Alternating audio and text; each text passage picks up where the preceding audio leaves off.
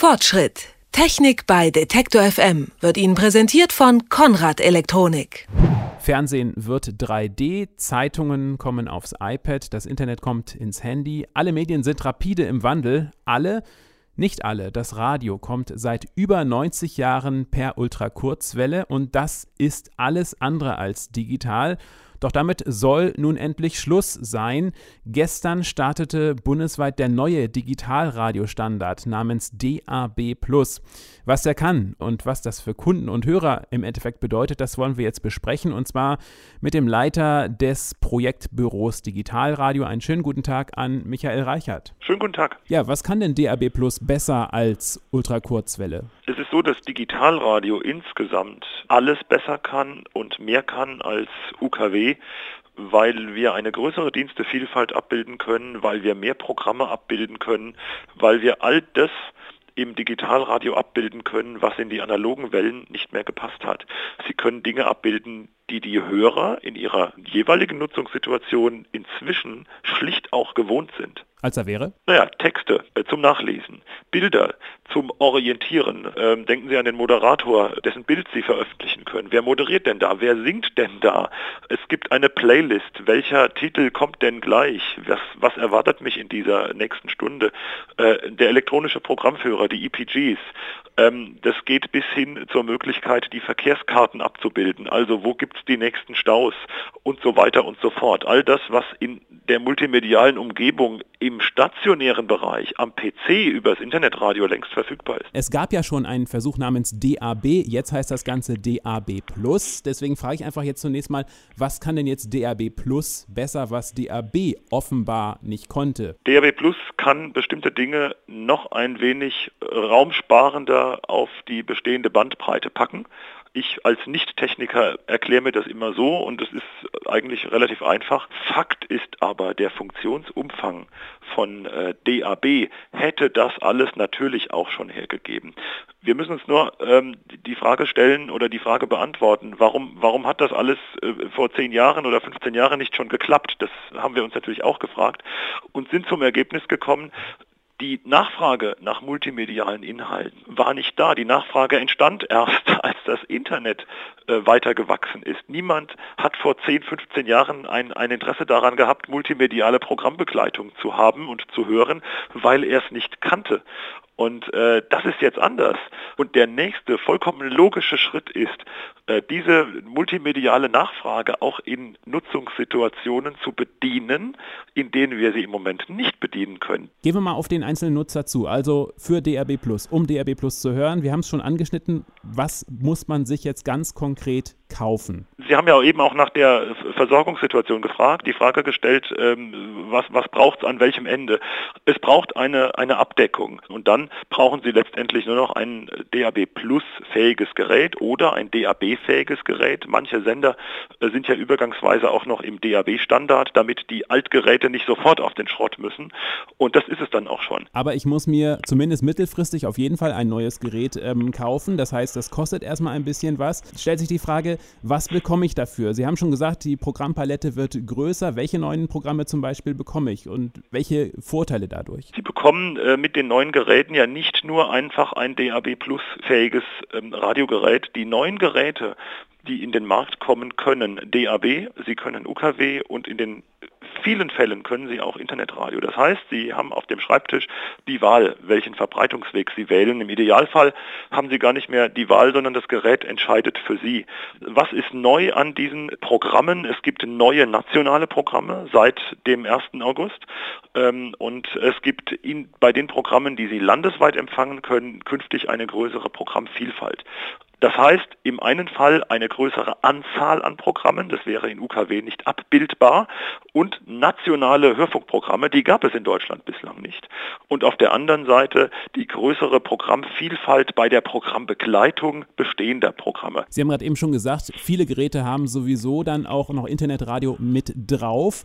Und äh, Sie haben gesagt, es gibt ein, äh, viele Spezialprogrammformate jetzt, die man bisher nicht hatte, zum Beispiel auch nationale Programme. Und das gab es ja auch schon, oder das gibt es ja auch auch schon über das Internet. Da stellt sich die Frage, was ist daran dann neu? Neu daran ist, dass Sie es in Zukunft in Nutzungssituationen hören können, in denen Sie bislang kein Internetradio hören konnten und in denen sie in weiterer und näherer Zukunft auch nicht zuverlässig Internetradio hören können.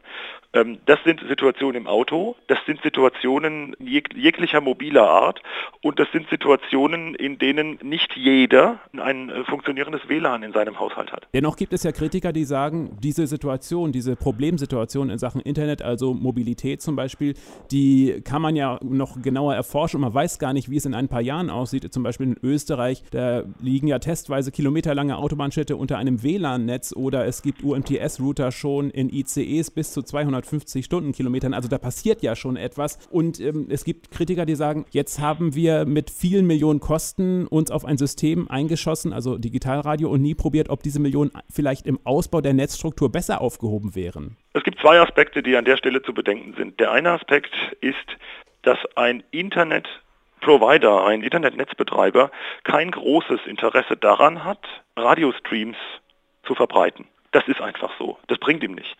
Das ist der eine Aspekt. Äh, der andere Aspekt ist, ähm, solange es nicht möglich ist, selbst in der Innenstadt von Berlin oder Hamburg, ähm, für die Dauer von zehn Minuten am Stück über 3G, also UMTS, Internetradio, durchgehend zu hören, geschweige denn im Auto bei der Fahrt durch Berlin, ist die Überzeugungskraft nicht allzu groß, ähm, dass das in naher Zukunft funktionieren wird. Nun gibt es allerdings auch bei DAB Plus, hat man jetzt gehört, äh, Probleme im Empfang. Ähm, teilweise soll der Empfang weggeblieben sein. Äh, die Fernsehübertragung über Kabel soll wegen der DAB Plus gestört worden sein. Das klingt ja auch nicht wirklich beruhigend, oder? Die Fernsehübertragung ist deshalb gestört worden, weil es schlichtweg Kabel sind, die nicht ordnungsgemäß abgeschirmt wurden. Das sind unsere Informationen und wie gesagt, als Nicht-Techniker müssen wir uns das auch von den Technikern noch einmal bestätigen lassen. Übrigens auch von den Technikern der, der Kabelversorger. Ähm, es gibt zwei Gründe. Das eine ist nicht ordnungsgemäß abgeschirmte Kabel. Wenn die abgeschirmt sind, läuft alles ordnungsgemäß und ordentlich. Und ähm, das andere ist, es betrifft nun wirklich nur den analogen, die analogen Kabelnutzer und ähm, das, sind, das sind natürlich auch nicht alle. Schauen wir ähm, einfach nochmal in die Zukunft. Was ist denn da geplant auf der Seite der Geräte vor allem und wann? Also die ersten Geräte, die ähm, mit DAB Plus Technologie, die ja auch abwärtskompatibel sind, sind auf dem Markt. Im Moment ist die Liste etwa 120, 130, 140 Geräte groß und wächst ständig weiter.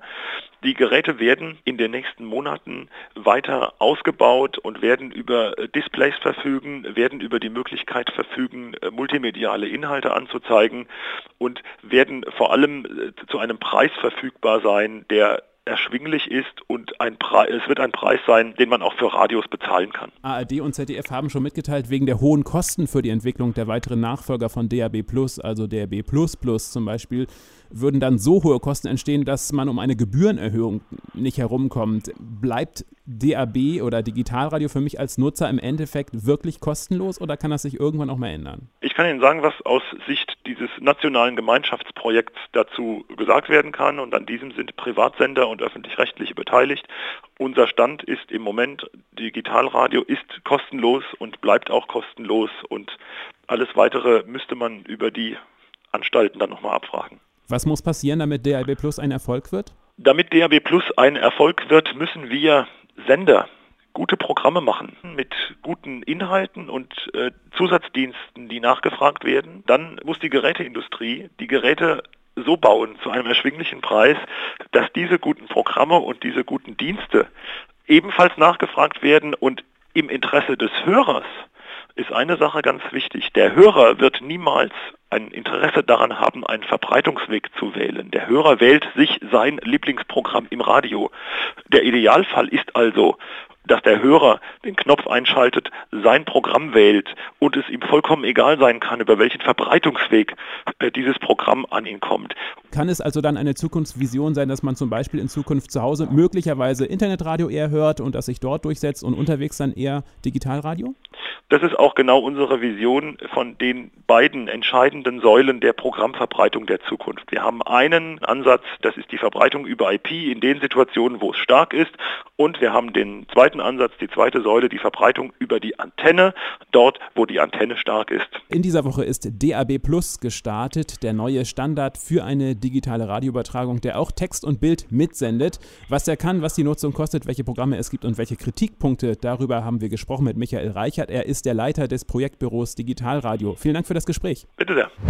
Fortschritt. Technik bei Detektor FM wird Ihnen präsentiert von Konrad Elektronik.